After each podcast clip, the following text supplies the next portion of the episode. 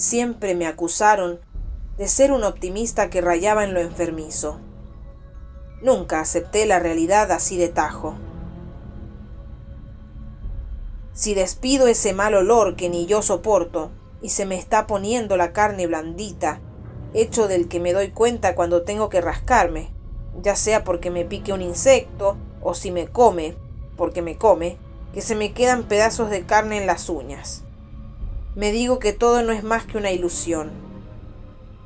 Lo que me asusta, lo confieso, es cuando no puedo moverme y casi llego a convencerme de que sí, de que estoy muerto, casi muerto.